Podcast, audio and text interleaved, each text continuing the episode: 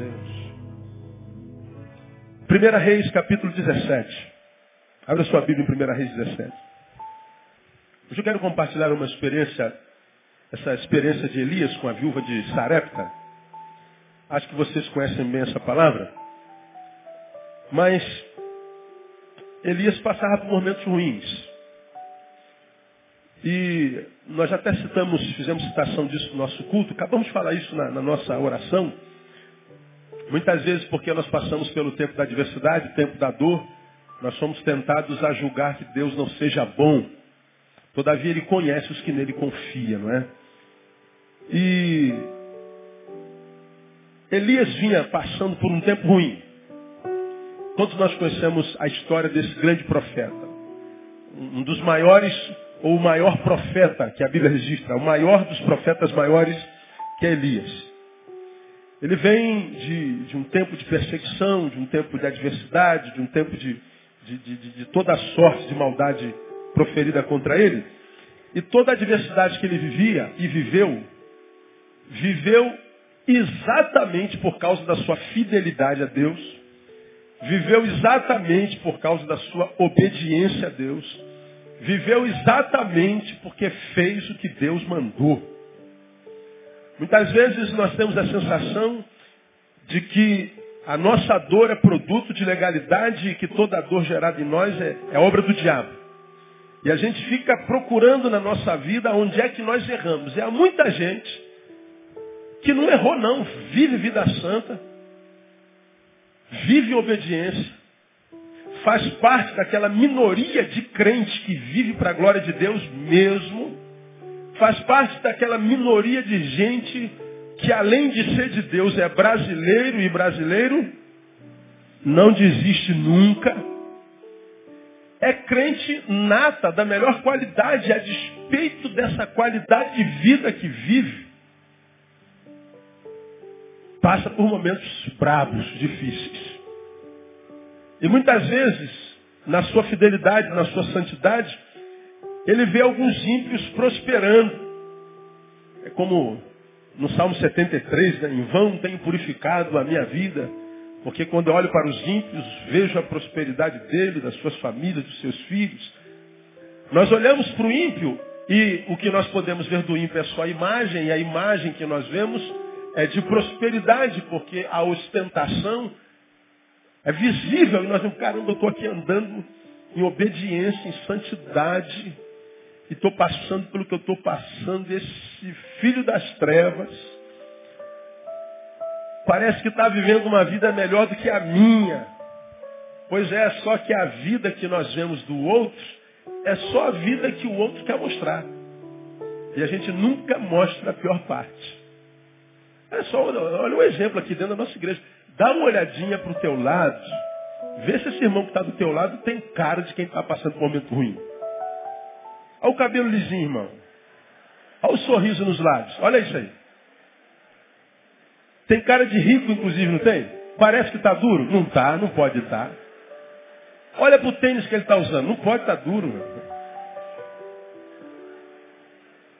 Olha para a mulher que está sentada do lado dele, para o homem que está sentado do lado dela. Não, quem está com uma mulher dessa do lado não pode estar tá ruim. Quem está com um homem desse do lado, ah, tem que estar tá feliz da vida. É, mas isso aqui é só imagem. Isso aqui é só o que a gente quer mostrar, como eu tenho pregado aos irmãos ao longo desses anos todos, tem sido repetitivo, né? Ah, todo culto é um culto à fantasia, não tem baile à fantasia, todo culto é culto à fantasia. A gente se fantasia para vir para o culto. A gente se arruma, a gente escova o dente, penteia o cabelo, engraxa o sapato, passa a roupa, bota perfume e vem. E às vezes tu, tu, tu entra no santuário, senta e fecha os teus olhos para orar, alguém senta do teu lado, tu está de olho fechado e você fala assim, cara, sentou um anjo do meu lado, que cheiro bom. Nada, o cheiro é do perfume. Se tirar o perfume dele, tirar dois dias sem tomar banho, se ele tirar o sapato aí agora, o cheiro será outro. Se não escovar o dente de manhã, é, é cheiro de cachorro morto na boca. Na verdade, a gente fede. O cheiro bom é paliativo. O cheiro é fictício. Se nós deixarmos rolar, nós vamos ver exatamente o que nós somos. Então isso aqui é um baile fantasia. Muitas vezes nós julgamos-nos, ou nos julgamos infelizes em função do que vemos na vida do outro. Você muitas vezes se acha um péssimo crente em função da forma como esse irmão que está do teu lado está vestido, ou da forma como ele adora. E às vezes ele está vestidão com, com a roupa de vaso. Você vai, esse homem é um vaso. Pela gravata dele, vejo que é um vaso. Pela saia dela, é um vaso. E alguns, se fosse ser vaso, estava mais para sanitário do que vaso de honra. Se a gente conhecesse o interior. Vovó diria, por fora, bela viola, e por dentro. Jesus diria, sepulcro caiado. Por fora pode ser até de granito, mas por dentro tem podridão e morte. Por isso que a Bíblia diz que Deus não vê como vê o homem. O homem olha para o que está do lado de fora. Deus olha para o que está do lado de dentro. E é com aquilo que nós somos do lado de dentro com o que Deus se relaciona. Então, quando eu tomo a vida de alguém para servir de parâmetro para mim, de vida abençoada ou não, eu posso estar cometendo um dos piores erros da vida. Porque você olha para os outros, parece que ninguém tem problema, mas os outros, quando olham para você, pensam a mesma coisa. Ninguém imagina o que que você está passando nesse exato momento da tua história. Você e Deus, alguns de vocês passam, nem a esposa imagina, nem o marido. Problemas que são nossos, não dá para compartilhar. Ah, pastor, eu não aceito que não compartilhe. Você vai continuar não aceitando, ele vai continuar não compartilhando. Não depende da tua aceitação ou não. É subjetivo e acabou. Todos nós temos isso dentro da gente. Elias também passou, nós conhecemos a história de Elias, mas a que a gente mais conhece é aquela luta com 750 profetas de Baal, né? Ah, ah, ah, e mais os, os outros de Azera, 400 de um, 450 de outros. E depois que ele venceu aqueles 750 homens, foi ameaçado por uma mulher e ele fugiu, andou 40 dias, 40 noites, entrou numa caverna e fez uma oração. Deus, eu não suporto mais mataram teus profetas ao fim da espada e os humilharam, só ficou eu, estou sozinho, eu não suporto mais, me tira a vida. Então o grande Elias chegou no limite que ele falou, cara, eu desisto. Então a desistência é humana, mas a perseverança também. Então há momentos que a gente passa mesmo para adversidades e, e, e, só não vê quem não quer, só quem quer viver uma vida mentirosa, quer viver de aparência, ser é, mostrado como se fosse melhor do que todo mundo, porque todo mundo passa por problemas, mas eu não. Glória a Deus, aleluia, só em vitória, só vitória, só vitória. Só mentira, só mentira, só mentira. Isso é que é, na verdade, a vida. Porque ninguém vive só em vitória o tempo inteiro. Elias estava vivendo um tempo de crise, um tempo de fome, inclusive. Ele profetizou contra Acabe e no versículo 2, versículo 1 do capítulo 17, 1 Reis, ele diz assim, Então Elias, o tisbita, que habitava em Gileade, disse a Acabe, Vive o Senhor, Deus de Israel, em cuja presença estou, que nesses anos não haverá orvalho nem chuva, senão segundo a minha palavra. Irmãos, aconteceu isso. Anos sem chuva, sem água. Portanto, anos de fome. Gente morrendo de fome. Uma vida inviável de fraqueza, de fome. Bom, Acabe ficou com raiva de Elias. E falou, é por causa da tua palavra que tem gente morrendo. É por causa da tua palavra que tem gente é, se matando. Por causa da tua palavra que a vida se tornou inviável. Você é o culpado dessa crise, dessa desgraça. E ele então se levantou contra Elias para matá-lo. E aconteceu o seguinte, oito.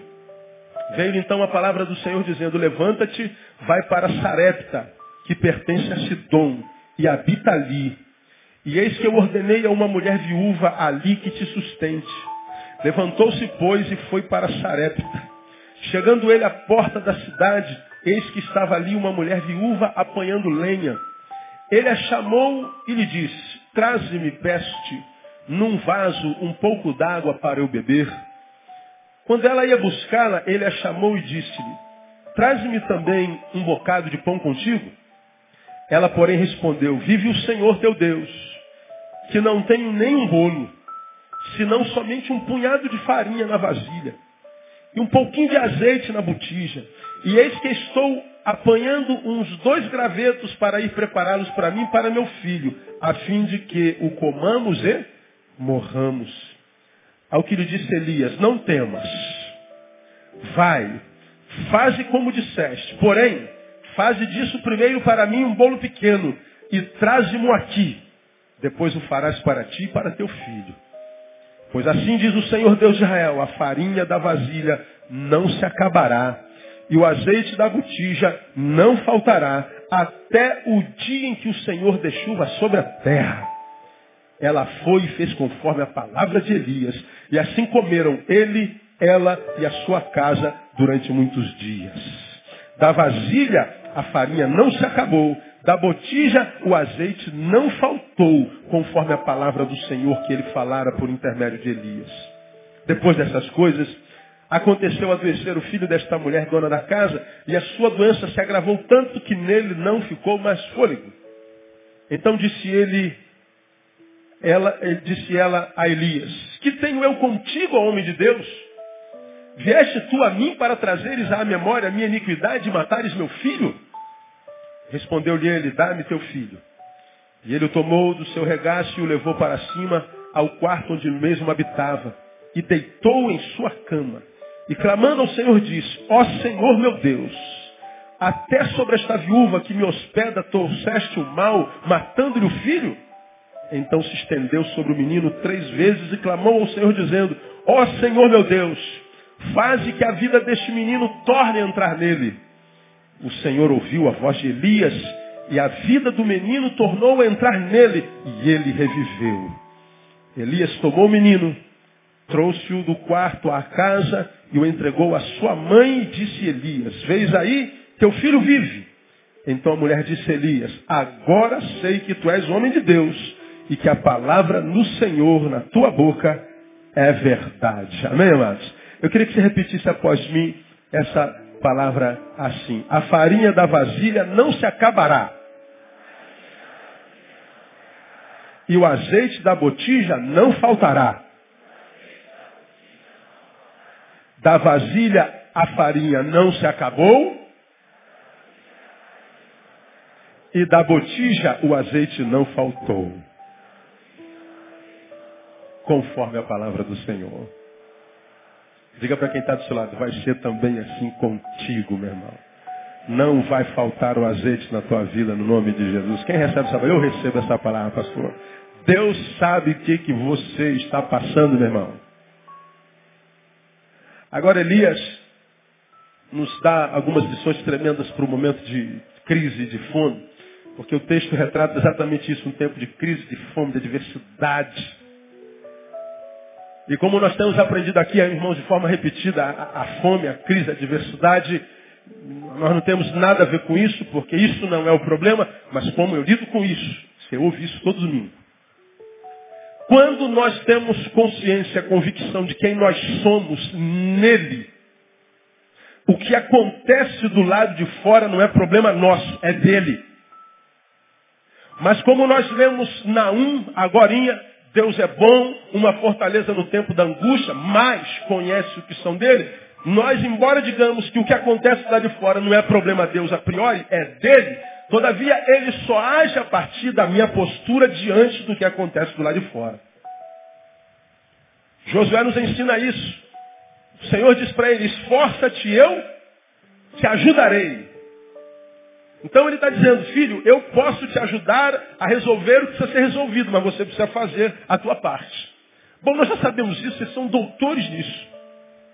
Esse é um tempo de calamidade, é um tempo de adversidade. Agora, a diferença está aqui na postura do homem de Deus. E na postura do homem de Deus, no momento da adversidade, há sempre uma diferença daquele que não é de Deus homem. Por exemplo, a mulher vivia no mesmo tempo de fome e de adversidade de Davi, de, de, de Elias. Mas quando ele lhe pede pão, lhe pede água, ele diz assim, poxa moço, eu, eu, eu só tenho um pouquinho de farinha, um pouquinho de azeite, estou pegando dois gravetinhos para fazer uma fogueirazinha, fazer o último alimento depois de morrer. Me parece que ela já estava tão, tão abatida pelos anos de fome, pela adversidade, pela dor, que ela só tinha como esperança de futuro e realidade futura a morte. Eu vou fazer minha última refeição, vou morrer. Ela está dizendo assim, ó, acabou, cheguei ao fim, ponto final. Não tenho mais o que fazer, não tenho mais com o que fazer. É ponto final. Meu futuro é a morte. Parece que ela se entregou. Mas ela estava enganada. Antes da última refeição, Deus mandou um homem que fez com que aquela última refeição não fosse a última refeição. Depois da ação do profeta que ela não imaginava aparecesse na sua casa de maneira alguma, diz o texto, acabamos de repetir, a vasilha não esvaziou, o azeite não faltou e a farinha não faltou. Não faltou mais comida. E Deus disse, até o dia que houver fome na terra, enquanto houver fome na tua casa, na tua vida, na tua mesa, não vai faltar o necessário. Por quê? Por causa da ação de Deus na vida daquela mulher. Irmão, você é um servo de Deus. Você é uma serva de Deus. Você pode estar preocupado. Você pode estar perdendo esperança. Você pode estar é, é, é quase se entregando, como eu digo, morrendo antes da morte chegar assim. Você pode estar ah, perto do fim, mas o fim, só quem dá, só quem coloca ponto final é Deus. Deus está vendo o que você está passando, mesmo que ninguém imagine o que você está passando. Então o que Deus manda dizer para você nessa noite é o seguinte, você tem que mudar a postura. Porque se você acha, irmãos, que, que, que nós estamos, você está vivendo um, um tempo é, é, difícil, eu quero que você entenda que isso não é um privilégio só seu. Você entra lá no site da ONU, só de bobeira, dá uma passeada na onda, vê algumas pesquisas da ONU. Você vai ver, por exemplo, na ONU, que hoje, forma lá, hoje, no mundo, acontecem 14 guerras, nas quais cerca de, de, de, de, de 3 a 30 mil pessoas morrem. 14 guerras no mundo, olha que coisa interessante. No mundo hoje, existem um bilhão de pessoas famintas. Um bilhão. De gente cujo som que está ouvindo é o do estômago vazio. Um bilhão. Nesse exato momento que nós estamos cultuando a Deus, tem 200 milhões de viciados em algum canto do planeta se drogando. Como nós já pregamos aqui falando sobre drogados, a gente diz, poxa, caramba, pastor, a gente vê o testemunho daquela, daquela gente da Cracolândia. São zumbis, mortos andantes. Como é que uma pessoa entra naquele negócio se o cara sabe que ele vai se transformar naquilo? A droga é uma desgraça. Pois é, eu falei aqui, você se lembra disso. Desgraça para o drogado não é a droga. Desgraça para o drogado é a vida dele. Como ele não suporta a droga de vida que ele vive, ele se refugia na droga, porque a droga lhe leva para uma outra dimensão. A droga lhe tira da realidade da droga da vida que ele vive. Por causa disso, 200 milhões de pessoas nesse exato momento no mundo estão se drogando. Fugindo das suas drogas de vida. Nesse exato momento que nós estamos reunidos, 35 milhões de alcoólatras estão nas sarjetas da vida totalmente, nesse exato momento, embriagados. Fugindo da droga de vida. Nesse exato momento, 25 pessoas no Brasil estão se matando ou se matarão até a meia-noite. E no mundo, 3 mil pessoas se matarão até a meia-noite. São 3 mil suicídios por dia. Uma pessoa se mata a cada 30 segundos. Está lá na ONU. Você acha que a tua vida está ruim? Pois é, não é só a sua. Agora, por que tem a cada 30 segundos um se matando e outros estão lá acreditando que a coisa vai mudar. Por que, que alguns se refugiam na droga e outros se recusam a fugir da sua droga de realidade? Por que, que alguns parece que Deus abandona e a outros parece que Deus fortifica, como se Deus tivesse filhos prediletos? Você já aprendeu que não? Qual é o mistério? Por que, que alguns vivem um problema e outros vivem o mesmo problema? A mesma coisa, da mesma cor, da mesma intensidade, da mesma capacidade de, de tudo, mesma coisa. Alguns sucumbem e outros passam em vitória. Postura. Agora, o mais intrigante nesses dados horríveis que eu lhes dei é que esses dados são dados de 2012. Agora, em 2002, esses mesmos dados eram diferentes. Por exemplo, em 2002, haviam 80 milhões de famintos. Hoje, um bilhão de famintos. Está melhorando ou está piorando? Está piorando, né? Em 2002, 2002, 2000, 2002, haviam 8 milhões de viciados. Hoje, 200 milhões. Está melhorando ou está piorando? Em 2000, 2002, haviam 12 milhões de alcoólatras. Hoje, 35 milhões. A sociedade, ela está caminhando a passos largos para um status cada vez pior. Parece que a frase dias melhores virão é cada vez mais mentirosa. Agora, essa é a grande realidade. O que, que eu posso fazer? O que, que você pode fazer? O que, que nós podemos fazer? Se pessoas estão cada vez piores, que que eu essa é a realidade. O que, que eu posso fazer? Bom, talvez eu não possa mudar o planeta, mas eu posso mudar a forma de eu viver. Eu posso tentar mudar posturas para que eu não me torne parte dessa estatística. E essa estatística é longa, podia dar um monte de dados aqui. Elias vivia um momento difícil. E a dificuldade dele era dificuldade a despeito da fidelidade a Deus. Portanto, nós temos aprendido que a graça de Deus na nossa vida não é graça de Deus na nossa vida, preguei sobre isso domingo passado, só para nos livrar da dor, mas é graça de Deus na nossa vida para nos capacitar a conviver com ela, a sobreviver a ela. A graça de Deus, portanto, não é anestésica. Elias, ele tem posturas aqui simples, a, a vida é muito simples. Que quando a gente as adota, parece que as circunstâncias começam a mudar. E se as circunstâncias não mudam, nós mudamos de forma que mudados, nos relacionamos com as circunstâncias de forma diferenciada. Como viver nesse tempo de crise, nesse tempo de fome, nesse tempo de adversidade? Primeira coisa que eu aprendo com Elias, viva na dependência de Deus. Pô, pastor, mas isso é tão óbvio. O senhor costuma ser menos óbvio, o senhor costuma ser mais profundo. Viver na dependência de Deus, pastor, isso é tão fácil de falar, mas fazer isso é que é complicado. Pois é.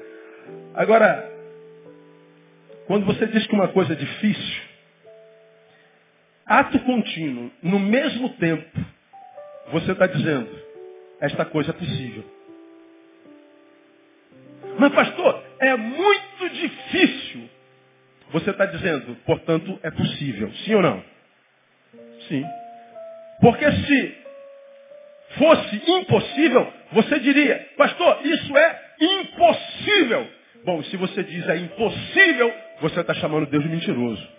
Porque ele disse que não sobreviria sobre nós provação, dor, crise, adversidade, que fosse maior do que aquela que a gente possa suportar. Então ele está dizendo, se chegou até a gente, é possível. É muito difícil, é, mas é possível.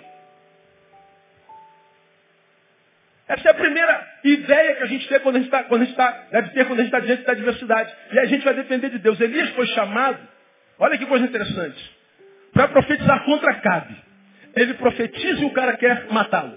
E ele então ouve do Senhor, foge. Bom, aqui tem a primeira incongruência, para mim, se eu fosse analisar pelo campo da lógica. Como é que eu vou fugir de um camarada se eu sirvo a um Deus do tamanho do meu? Como é que eu vou fugir de um rei se eu sou discípulo e filho do rei dos reis? Como é que eu posso fugir de um homem que tem poder, que só tem poder porque o meu Deus lhe deu? Nada, eu vou encarar em nome de Deus. Não, Deus parece que foi foge. Você não tem que fazer o que você acha. Não é o teu diagnóstico. E quando o teu diagnóstico for dado e ele for contrário ao que diz a minha palavra, obedeça a minha palavra, dependa de mim e não da sua capacidade. Dependa de mim e não da sua sagacidade. Dependa de mim e não do que você acha. Dependa de mim. Mas, Senhor, eu vou encarar porque o Senhor é comigo. Não, nesse momento eu estou mandando você fugir. Foge. O que, que Elias faz? Ele obedece. Talvez contra a própria vontade, porque é ilógico. Quem falou que Deus é lógico? Já falamos sobre isso aqui, né? Ele foge e ouve de Deus assim, você vai sair daí e você vai para Sarepta e lá você vai encontrar uma viúva e essa viúva vai te sustentar.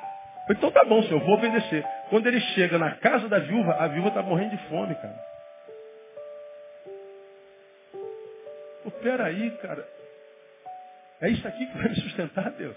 Essa mulher não tem onde cair morta. Eu fico imaginando a cabeça de Elias. Deus, se tu me tiraste de lá, tu ia me botar na casa de alguém que tem fartura, alguém que está debaixo da tua bênção.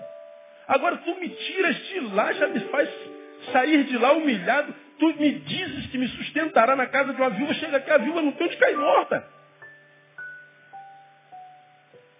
Às vezes nós temos essa sensação de que obedecer a Deus é mó furada. Já teve essa sensação?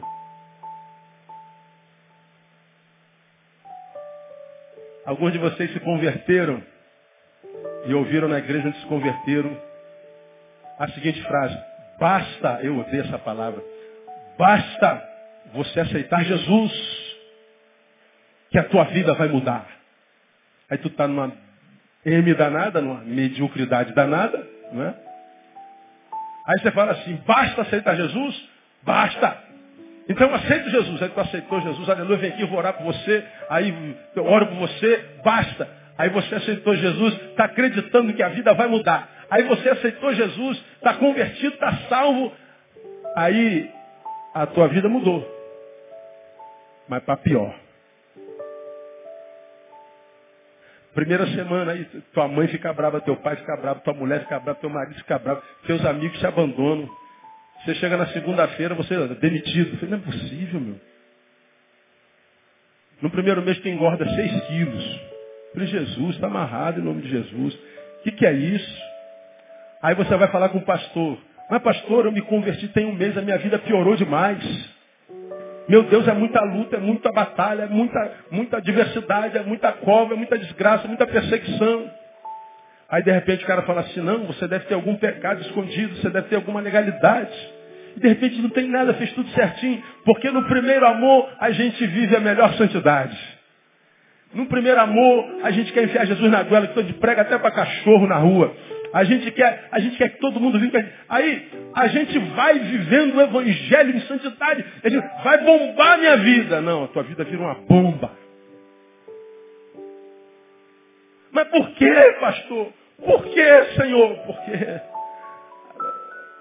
nós vivemos num mundo que jaz no maligno. Porque nós somos ovelhas enviados no meio de lobos. Nós somos a minoria. Sozinhos nós somos mais frágeis. Nós só suportamos o que suportamos por causa da graça de Deus. E a graça de Deus não é lógica, nunca. A graça de Deus é ilógica. A graça de Deus não trabalha com os valores da visão biológica, mas com a visão que nos é dada por meio da fé. Elias, ele chega na casa da viúva e diz assim, meu Deus, se eu olhar para isso aqui e pensar no que tu me prometeste, eu vou falar, Deus é mentiroso. Eu vou falar, servir a Deus é uma furada. Só que Elias, porque era de Deus, ao invés de olhar para as circunstâncias, que eram totalmente desfavoráveis, ele se prendeu na promessa. Vou te sustentar na casa de uma viúva. Eu cheguei na casa e aqui mora uma viúva. Ela não tem o que comer, mas se Deus prometeu, vai acontecer. Eu dependo de Deus, eu dependo da graça de Deus. Agora, o que, que acontece com muitos de nós, irmãos? Deus nos fez promessa, mas nós olhamos ao redor Não vemos uma luzinha no fim do túnel. A gente começa a murmurar. Nós olhamos para frente e não vemos possibilidade. Nós começamos a reclamar.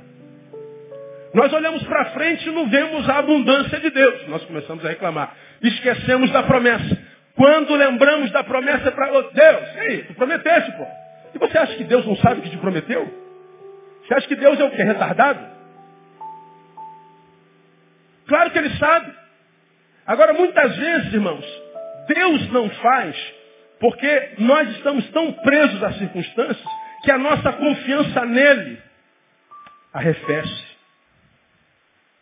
E a nossa vida, portanto, fica presa e refém das circunstâncias. E ela vai se cronificando, ela vai se alongando. Os dias maus são cada vez mais volumosos, cada vez mais numerosos, cada vez mais longos. E a gente diz, meu Deus, quando é que isso vai acabar? Quando você mudar. Quando você aprender a depender mais de Deus, ele não se abateu, irmão, ele era de Deus. Ele não se impressionou com a adversidade, ele era de Deus. Ele não se rendeu às circunstâncias, ele era de Deus. Ele não murmurou, ele era de Deus. E a confiança dele, a dependência de Deus, de Deus era tão grande que parece que o pedido dele, a viúva, soa até egoísta. A mulher diz assim, pô moço, eu tenho só um pouquinho de farinha, um pouquinho de azeite. Vou fazer um último pãozinho, vou comer com meu filho, a gente morre depois. Aí ele falou assim, então, é, a senhora morre mais tarde um pouquinho? E o pão que a senhora fizer dá para mim primeiro. Pô, o que, que é isso, cara? Aí eu vi um pastor falando assim, tá vendo, irmãos? Isso aqui é na hora do ofertório. Quando você estiver, ainda que passando por adversidade financeira, você tem que pegar o restinho que você tem e dar para o pastor e dar para a igreja. Porque primeiro o profeta, depois você. Aí tu acredita que essa palavra se aplica lá. Aí tu vai dar o último centavo. Aí não acontece, fala assim, Deus, é... Deus, Deus falou, não, é o pastor que é safado. Deus não tem nada a ver com isso. Isso aqui é questão de vida. Aqui não tem a ver com finanças. Tem a ver com dependência de Deus. Tem a ver com o fato de se eu confio nele ou não, a despeito do que acontece comigo. Deus conhece os que confiam nele. Deus sabe quem confia nele. Deus conhece os interiores do nosso ser e do nosso coração. E é com aquele que nós somos no interior com o qual ele se, se relaciona. Por isso, muitos de nós, gente que já teve no altar, gente que já foi usada por Deus, gente que já viveu vida abundante em Deus, mas que hoje não vive mais. Não depende mais dele. Parece que Elias entrou numa furada. Meu Deus! Não, não, não. Deus, as circunstâncias me convidam a murmurar. As circunstâncias me convidam a não crer mais. É uma tentação forte, ó Deus, olhando para as circunstâncias, questionar a tua bondade, a tua fidelidade. Mas Deus, eu insisto em depender tão somente do Senhor. Eu não dependo do pão dessa mulher, nem dessa mulher. Eu dependo do Senhor. E tu disseste que iria me sustentar. Irmão, da vasilha a farinha não se acabou e da botija o azeite não faltou. Posso ouvir um glória a Deus aí, não? Diga para quem está do seu lado, vai acontecer contigo também, irmão. Elias, viva na dependência de Deus. Ele não se rendeu na condição, ele não se prendeu na condição da mulher, mas na promessa de Deus. Espere no Senhor, o teu socorro vem, no nome de Jesus. O salmista quando escreveu o Salmo 40, ele diz assim, esperei com paciência no Senhor, e ele me ouviu quando clamei por socorro. Ah, o salmista não diz, esperei no Senhor, ele me ouviu. Ele, ele dá um adjetivo para a sua espera. Como é que foi a espera dele? Esperei com paciência. Paciência que nos falta quando nos está faltando alguma coisa, não é verdade? A gente fala assim, paciência. Cara, ó, oh, paciência. Aí você já ouviu em algum lugar essa frase, quem não espera, se desespera. Quem perde a paciência, perde a ciência espiritual, não consegue mais discernir os trâmites de Deus que são ilógicos. Irmão, se Deus colocou essa palavra no meu coração, Ele trouxe pelo menos um par de ouvidos para ouvir isso. E ele está amando alguns de vocês dizendo, meu filho, eu estou vendo o que, que você está passando. Tenha paciência, porque no momento oportuno, ele vem com providência na sua vida. Continua adorando ao Senhor, amado. Continua, dando, continua sendo quem você é. Continua glorificando Deus que você serviu e adorou até hoje. Espere no Senhor. Viva na dependência de Deus. Segundo, pronuncie sempre palavras de esperança. Porque é impressionante como a dor, ela consegue mudar as palavras que saem da nossa boca. Quando a gente entra no banheiro, geralmente a gente faz o quê? Não sei se acontece contigo. Vamos tomar banho. Aí você tirou a roupa, entrou no bote, abriu o chuveiro. O que, que você começa a fazer? Hã? Cantar. Quem tem maneira de cantar aqui no bote? Vê? Ah, pouca gente, eu pensava que era mais. Cara, é impressionante. Eu entro no box, acabou. E depois dos 40 anos eu vou desenterrando as músicas lá de 1900 e vovó mocinha, como eu costumo dizer. Aí André, André já está no quarto e fala assim, meu Deus, de onde você tirou isso? E eu falei, meu amor, acho que você não era nem nascido. Eu nunca ouvi essa música na minha vida. Minha esposa tem 43 anos, se converteu com 17. Lá atrás. Vem umas músicas. E a gente está aqui se ensaboando, tirando a sujeira, cessando o descarrego biológico, não é? E a sujeira, a podridão, vai saindo e a gente vai cantando porque está se libertando. Como é que um, um banho é terapêutico, não é verdade? Pois é, por causa da terapia banhística, naturalmente você começa a cantar, você começa a adorar. À medida que você canta, o, o, o banho fica melhor. À medida que o banho fica melhor, você continua cantando. É uma, é uma, é uma ciranda. Porque eu estou ficando bem, eu canto, porque eu canto, eu vou ficando bem. Porque eu estou ficando bem, eu canto, porque eu canto. Aí vai melhorando de, de, de, de hora. A, a tua canção é uma canção que expressa a alegria inconsciente de estar sendo limpo. É automático. Entrei no lugar da limpeza. Quando você vai para o vaso, você não canta.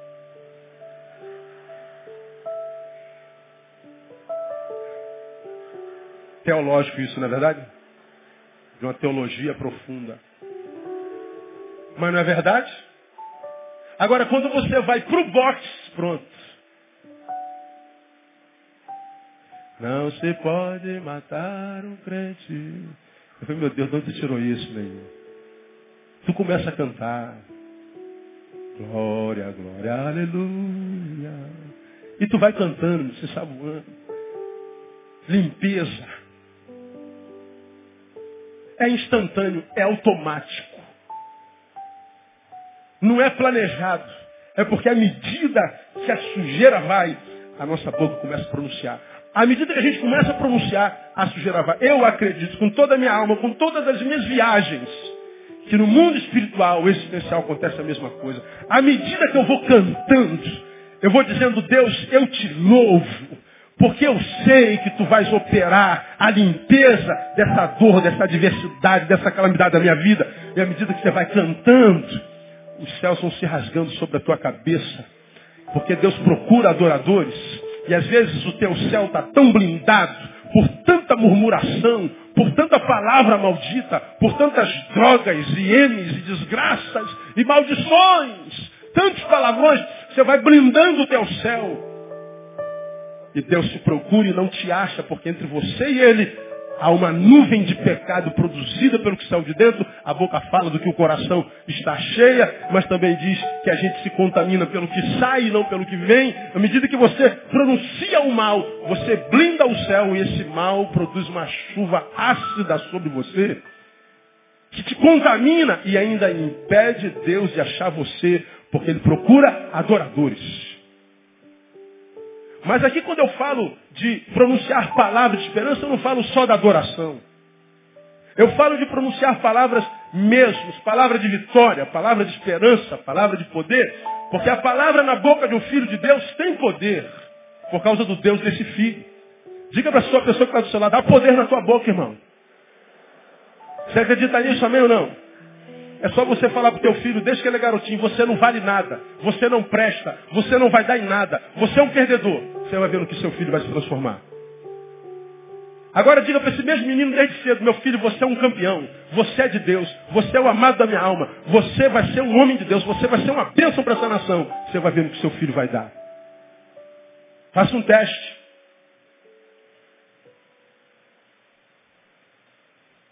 Diga para o teu amado, para a tua amada, que você o ama todo dia. Faça um teste. Você vai ver o que, que acontece com o seu amado, com a sua amada. Há poder na nossa boca. Elias diz no 3, não temas. Faze como eu te digo. Mas primeiro para mim, depois para ti. Porque diz o Senhor, a farinha da vasilha não se acabará e o azeite da botija não faltará. Até quando? Até o dia em que o Senhor dê chuva sobre a terra. Ele declarou esperança, ele pronunciou palavra de esperança, ele pronunciou com autoridade de Deus, vai acontecer. E aconteceu, irmão. Porque ele não só pronunciou, mas cria naquilo que pronunciou. Quantos de nós, irmãos, sobe a boca para murmurar? A gente só lembra do que está faltando, ao invés de agradecer pelo que ainda temos. Desiste do que tem por causa daquilo que falta. Somos tão egoístas que muitas vezes nós estamos com dor num dos muitos dentes que a gente tem na boca. Quantos dentes? 30 aí? Seis. 30 alguma coisa. Um dente está doendo, mas a dor é tão egoísta que a dor nos absorve totalmente. Leva 1,86m junto com ela. É só um dente que está doendo. Aí esse dente doendo, tu vai lá no teu armário, caça um minuto. Aí passa dez minutos e um minuto não adiantou nada. Aí tu começa a murmurar. Desgraça de Deus, maldição, oh meu Deus, está, aí tu tá, tá, a vida, ela, ela modifica da noite para o dia. A vida era uma bênção antes da dor, depois da dor ela virou uma desgraça. Deus era bom antes da dor, depois da dor ele é um diabo. Você queria viver 200 anos antes da dor, depois da dor você quer morrer logo. A dor te transforma, te deforma. Aí essa dor te sequestra todo. E por causa de um dente, a vida inteira passa. Passa a não valer nada. Eu não estou falando que você não tem que hum, gruir por causa da dor de dente, porque a dor de dente é uma das piores que existe. E geralmente só dá de madrugada. Quando todos os dentistas estão dormindo. Não é verdade? E a gente fica desesperado. Não há o que fazer. Aí você fala assim, meu Deus, olha essa dor, essa boca dessa dor. Às vezes Deus está lá em cima, você está aí xingando, murmurando. Se você cuidasse dessa cárie há 20 anos atrás, seu porco, você não estava sofrendo agora. Aí se você um dia fala assim, pô caramba, estou doendo, eu estou reclamando, mas é verdade. Esse dente quebrou tem muito tempo. O culpado sou eu. Então Deus, tem misericórdia de mim por causa das palavras que eu pronunciei. Eu estou usando o exemplo do dente, meu irmão. Mas eu podia usar o exemplo do teu casamento. Teu pai lhe disse, esse homem não presta porque ele não trabalha, ele é vagabundo. E ele já bateu em você quando era namorado. Como é que você ainda casa com homem desse esperando que ele vai mudar no casamento? Aí todo domingo você chega na igreja depois de 20 anos com o olho roxo. Deus, por que, que tu não faz alguma coisa? Porque quem é casado com ele é você. E você casou porque você quis. covas que nós cavamos. Um homem de Deus, ele olha para Deus e não culpa não, ele olha para Deus e pede misericórdia. Reconhece o seu pecado e começa, porque conhece a Deus, a pronunciar a palavra de vitória, de esperança. A palavra na boca de um homem de Deus é de esperança não de murmuração, não de reclamação. Porque a reclamação vicia. Deixa eu perguntar a você aqui, você conhece alguém, tem alguém no teu círculo? Que vive reclamando da vida. Quem conhece alguém assim? Deixa eu ver. Aí todo mundo, cara. Meu Deus do céu, cara. Às vezes é tua mãe, é tua mulher, a gente não suporta, cara. Aí você fala assim, meu Deus, vai reclamar de. Meu Deus, mas reclama de tudo. Reclama de tudo. Essa pessoa que reclama de tudo é alguém que de repente a gente ama. Mas quando ela começa a reclamar, dá vontade de fazer o quê? De matar. Como a gente ama, a gente não mata, a gente foge da presença dela. Porque a reclamação, ela contamina a ambiência. Ela gera um mundo insuportável, uma energia maldita. Reclamação, reclamação, reclamação, reclamação. Você fala, meu Deus, que, que droga! Pois é, você acha que no mundo espiritual não acontece a mesma coisa? Existe uma palavra, eu falei sobre isso no Café dos Pregadores do Caminho ontem, chamada egrégora. Você sabe o que é uma egrégora? Uma egrégora, a egrégora é uma energia, é conhecida como energia, como ambiência, que é construída sobre um lugar à proporção das pessoas que vivem ali. Vamos supor, vamos supor que aqui nesse canto existam vários traficantes fumando maconha, cheirando, planejando o sequestro do seu Joaquim da padaria. Eles estão aqui, adrenalina, tem que cheirar, tem que fumar para fazer o mal naquele homem. E eles estão aqui tramando cinco, seis, dez pessoas essas pessoas estão tramando mal. Eles criam uma egrégora. Aqui do outro lado, tem um grupo de jovens da mesma idade, cinco, seis, dez pessoas reunidas, sem terem a menor ideia do que está acontecendo lá, que se reuniram para orar pelo irmão Joaquim. E eles estão aqui, Deus abençoe teu servo.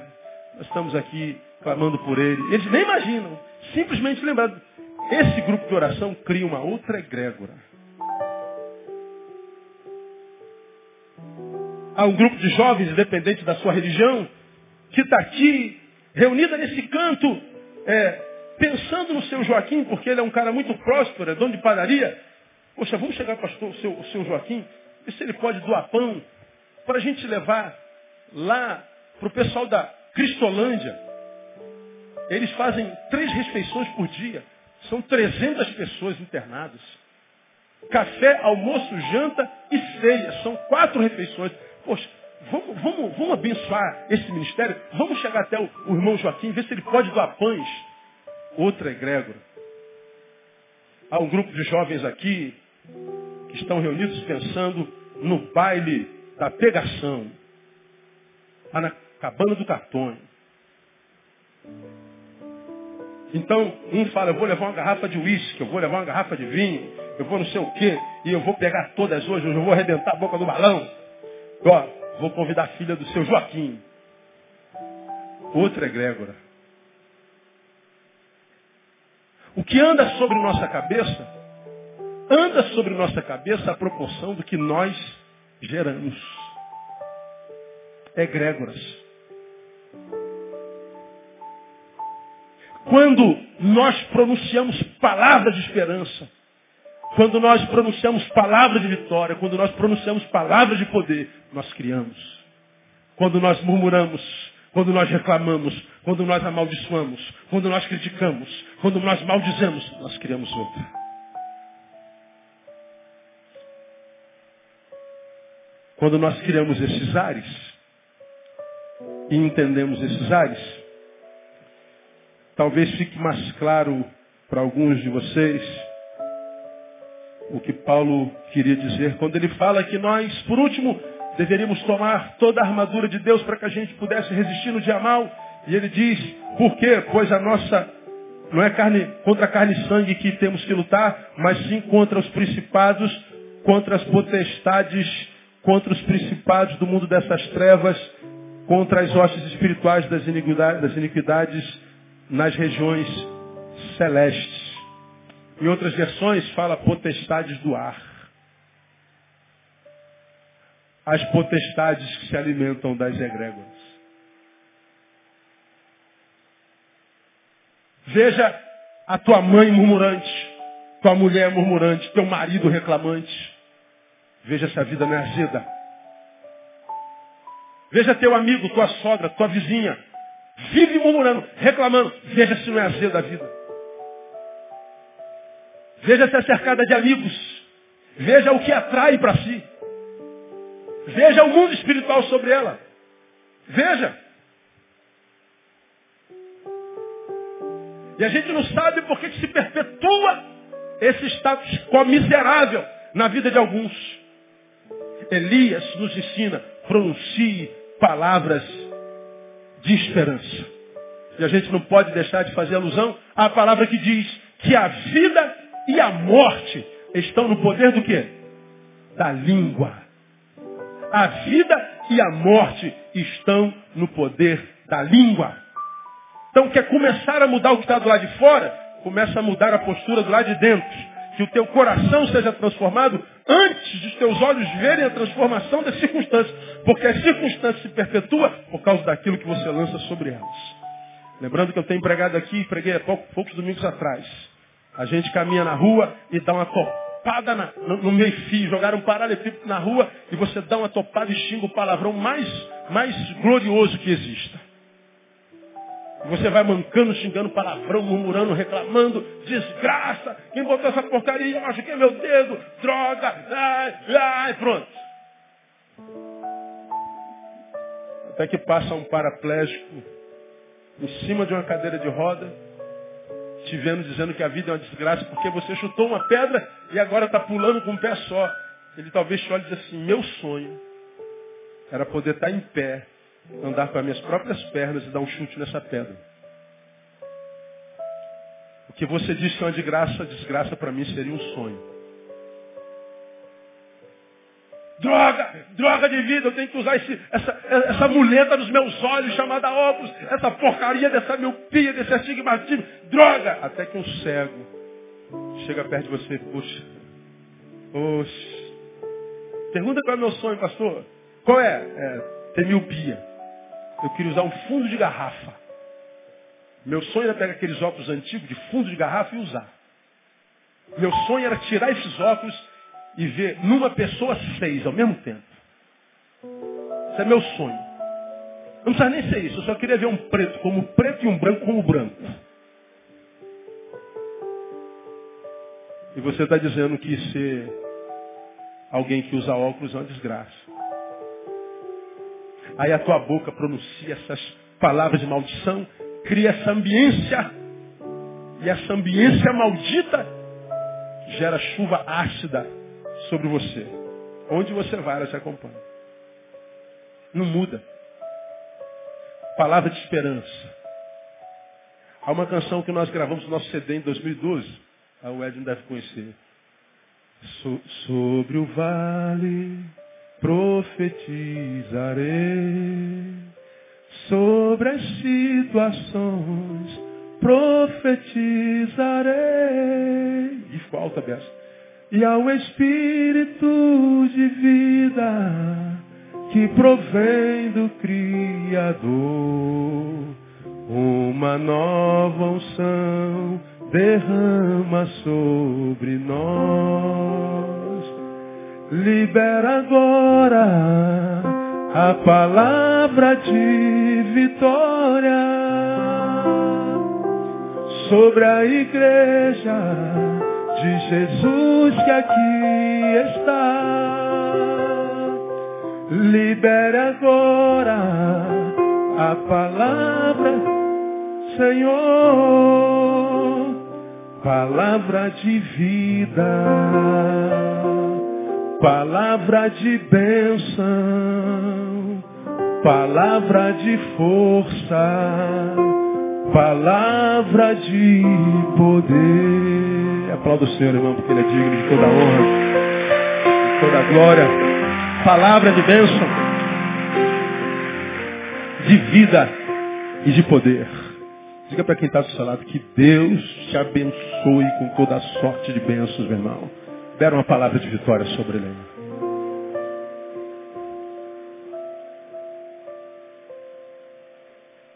Reclamar não muda a situação. Terceiro, seja canal de bênção na vida dos outros. Ou seja, vença o egoísmo. O cara obedeceu a Deus. Ameaça de morte. O cara cheio de autoridade, eu vou encarar esse homem. Não, você vai fugir. Sim, senhor. E ele foge. Para onde? Para casa de uma viúva. Vai te sustentar. Chega lá, a mulher está morrendo de fome. Ele tinha toda a razão para reclamar. Mas foi irracional e não reclamou. Nem sempre ter razão resolve. Ele abriu mão da razão e continuou adorando. Pronunciou a palavra de bênção. E ao invés de ir para o quarto orar, pô, Senhor, aí, aí, a furada que o Senhor meteu. Não, ele não pensa em si. Ele é tomado por um espírito de solidariedade. Ao invés de reclamar a furada na qual entrou, ele resolve fazer diferença na vida dessa mulher. Ao passo que a mulher também resolve se permitir ser tomada pelo espírito de solidariedade. Moça, eu sei que você está diante da sua última refeição, mas faz primeiro para mim. Porque Deus disse que não vai faltar farinha nem o azeite. Ela não conversou. Ela foi lá, fez o bolinho. Imagina que tipo de bolo é esse de farinha com azeite. É comida de judeu. E ela faz o bolo e diz, olha, tudo que eu tenho, profeta, está nas tuas mãos. E o texto diz que a farinha não faltou, o azeite não faltou, até o dia que a chuva voltou à terra. A relação de dois necessitados, que a despeito da necessidade não se permitiram ser tornados tomados pelo egoísmo.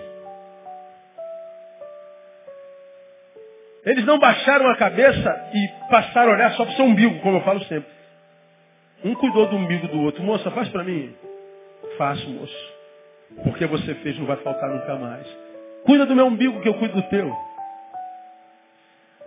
Dois sofredores juntos não é sofrimento ao quadrado. É sofrimento compartilhado. Ele vira pela metade. Agora, por que, que alguns de vocês sofrem e vão sofrer até morrer? Porque se eu não recebo, não adianta receber. Se não mudar postura, vai sofrer até morrer. Por que, que acontece com alguns de nós? Quando a dor me alcança, eu não penso mais ninguém. Eu não quero saber de mais ninguém. Me isolo, eu fujo. Me revolto, me rebelo, porque. Pois é, então se rebela, miserável. Continua miserável. Porque a fuga não é solução para nada, a não ser que seja uma estratégia de Deus. Porque se Deus não te mandou fugir, você não tem que fugir, você tem que encarar. Porque a lógica de Deus é o seguinte, eu vou encarar a casa. E Deus disse, não, você vai fugir. Porque depois ele encarou 750 profetas e venceu. E Deus diz, não, tu vai encarar esses moleques todinhos, esses caras todinhos, você vai ver. Ele encarou. Agora, de acabe mandou fugir. E ele fugiu porque Deus mandou. Alguns de nós fugimos por frouxidão, por egoísmo, por diagnósticos equivocados. E aí vivemos em torno da nossa dor. Vivemos em torno da nossa adversidade. Vivemos em torno da nossa crise. Vivemos em torno de nós mesmos. Vivemos em torno do nosso umbigo. O mundo está acabando. Gente precisando da gente. E a gente acha que é o mais injustiçado do mundo. E tem gente que sonhava ter a nossa vida. Sonha viver o que eu vivo. Sonha sentir a minha dor. Só que eu não quero saber dela. Porque eu não quero saber dela. Parece que Deus também não quer saber da gente. Deus fica como uma testemunha morta como uma testemunha inerte, não age, e a gente tem que ouvir até quando, Senhor. E Deus diz, até quando você fizer a sua parte. Vós não escolhestes a mim, eu escolhi a vós. E vos escolhi para que vades e deis fruto, e que o vosso fruto permaneça. Quando a Bíblia fala de fruto, ele fala de gente.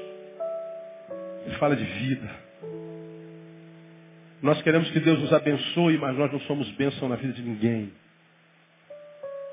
Vivemos para nós. Por que você está assim? Porque eu estou com muito problema, pastor. Estou cheio de problema.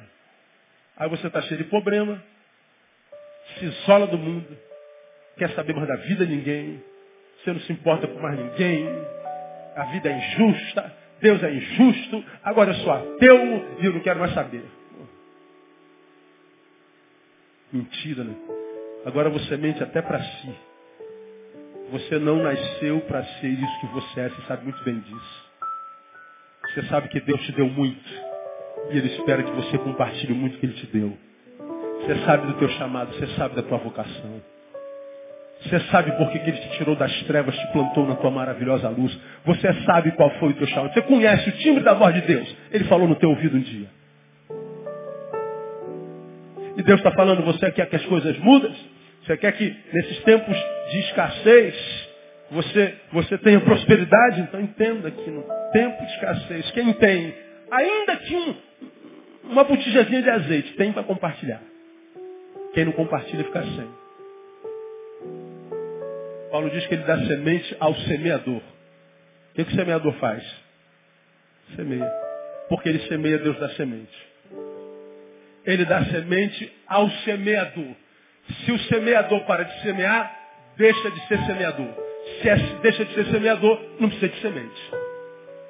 Deus, por que Deus? Tu mudaste comigo? Não, eu não mudei contigo. Você que mudou consigo. O que eu tenho para ti, eu tenho para aquele que você é no meu coração. Isso que você é não é o que você é no meu coração. Isso é o que você, no que você se tornou por causa da forma como você lidou com a tua dor. Então eu aprendo com Elias coisas tremendas, irmãos. Está doendo, está bravo, estou com fome. Viva na dependência de Deus. Pronuncie palavra de esperança. Seja canal da bênção de Deus. Por último, seja referencial de santidade. Aí a gente fala assim, pastor, então eu vou fazer isso que o senhor está falando aí que Elias fez. Legal. Aí você faz, aí a botija estava sempre cheia. A gente diz assim, pronto, acabou o problema. Não. Aí, agora a mulher está de barriga cheia, estão dormindo com a boca aberta de barriga para cima, roncando. Aí o moleque fica doente e morre. Aí a mulher se desespera. Meu Deus, o que, que eu fiz para que tu venhas aqui e, e, e, e leve meus, meu filho? Ele falou assim, pô Deus, não é possível, cara. Eu saio da desgraça, entra na outra. Pô, cara, que que é? Que urucubá que é essa na minha vida? Ele ouve a voz de Deus de novo. Ele leva o morto para o quarto. Deita o menino no quarto. Deita sobre o menino três vezes. Vida volte. A vida voltou. Ele desce com o menino. Vê, vê filha. Teu filho vive. Verdadeiramente. Tu és homem de Deus. Porque ressuscitou o menino? Não. Ele já tinha feito um milagre grande. Aquele outro milagre, lembra? Vai pede panelas emprestadas aí. E quantas panelas você quiser. Outro texto mais adiante. A outra também só tinha um botijinho de azeite. Começa a encher as panelas. Ela encheu uma panela tinha 100 ml de, de azeite. A panela tinha 5 litros. Encheu e não acabava. Passou para outra de 5 e, e 200 panelas e o azeite de 100 ml não parava. Aí quando acabou as panelas, o que, que aconteceu com o azeite? Acabou o azeite. O mesmo Elias. Tu és homem de que ressuscitou morte? Não. Porque ela já viu esses milagres de Elias. Caramba, um pouquinho de farinha, um pouquinho de azeite. Meu Deus, não faltou mais por muitos e muitos e muitos dias. Isso não bastava comprovar o homem como sendo milagre, não. Ah, não, tinha que ressuscitar. E quem não ressuscita não é de Deus, não. Quando ela diz que tu és homem de Deus, ele está dizendo assim, tu chegaste aqui a marca da minha vida era fome. Agora a marca da minha vida é provisão de Deus. Tu chegaste aqui, depois da provisão, a morte entrou. E tu fostes a razão da vida.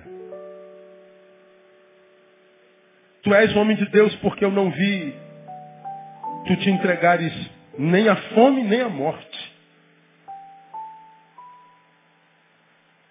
Eu não te vi murmurar, nem diante da fome, nem diante da morte. Mas te vi marcado pela esperança diante da fome e diante da morte. Tu levastes meu filho para o quarto. Ele já estava morto. Sim, a vida dele estava morta, mas a esperança de Elias não. E ele desce com o filho vivo, diz assim. Na cabeça da mulher estava dito, tu és a causa da morte do meu filho. Não. Elias foi a causa da vida. Porque o Deus que ele servia era, é E sempre será um Deus vivo e poderoso. Posso ouvir glória a Deus aí? O Deus de Elias é o teu Deus. O homem de Deus não é marcado pelos milagres que faz, mas pela continência na qual se põe diante das adversidades. O homem de Deus é marcado pela postura diante da adversidade. O homem de Deus se notabiliza por continuar sendo quem é quando tudo ao seu lado mudou. Tudo mudou. Eu não. Nasci para a honra e glória do nome desse Deus. E vou continuar vivendo para a honra e glória desse Deus. E vou morrer dando honra e glória a esse Deus. E uma pessoa que se transforma nisso é alguém que com a postura está dizendo, Deus, não dependo de mais nada que aconteça comigo. Se tu me deres, eu vou te dizer, bendito seja o teu nome. Se tu tirares, bendito seja o teu nome. O Senhor o deu, o Senhor o tomou. Bendito continua sendo o nome do Senhor. Porque isso é uma realidade vivencial, não é discurso, não é blá blá blá. Como fez com Jó, ele restituiu quatro vezes mais. A dor deles teve prazo de validade. A minha oração sincera, irmão, é que o prazo de validade da sua dor, da sua dor esteja acabando nesses dias, em nome de Jesus. E a nossa dor, ela renova prazos de validade ou esgotam os mesmos, à proporção da nossa postura diante delas. Deus trouxe você aqui, porque Ele sabia que você estava sofrendo. Deus sabia que você precisava ouvir uma palavra de esperança. Deus sabia que você precisava entender que Ele está vendo o que você está passando. Eu quero profetizar que Ele está renovando as tuas forças nessa noite. Eu quero profetizar que a farinha não vai faltar, nem a, o azeite vai faltar na sua mesa. Até o dia que a chuva voltar a cair na tua vida, no nome de Jesus. Hoje você está passando por um momento de sequidão, mas até de sequidão Ele é Senhor.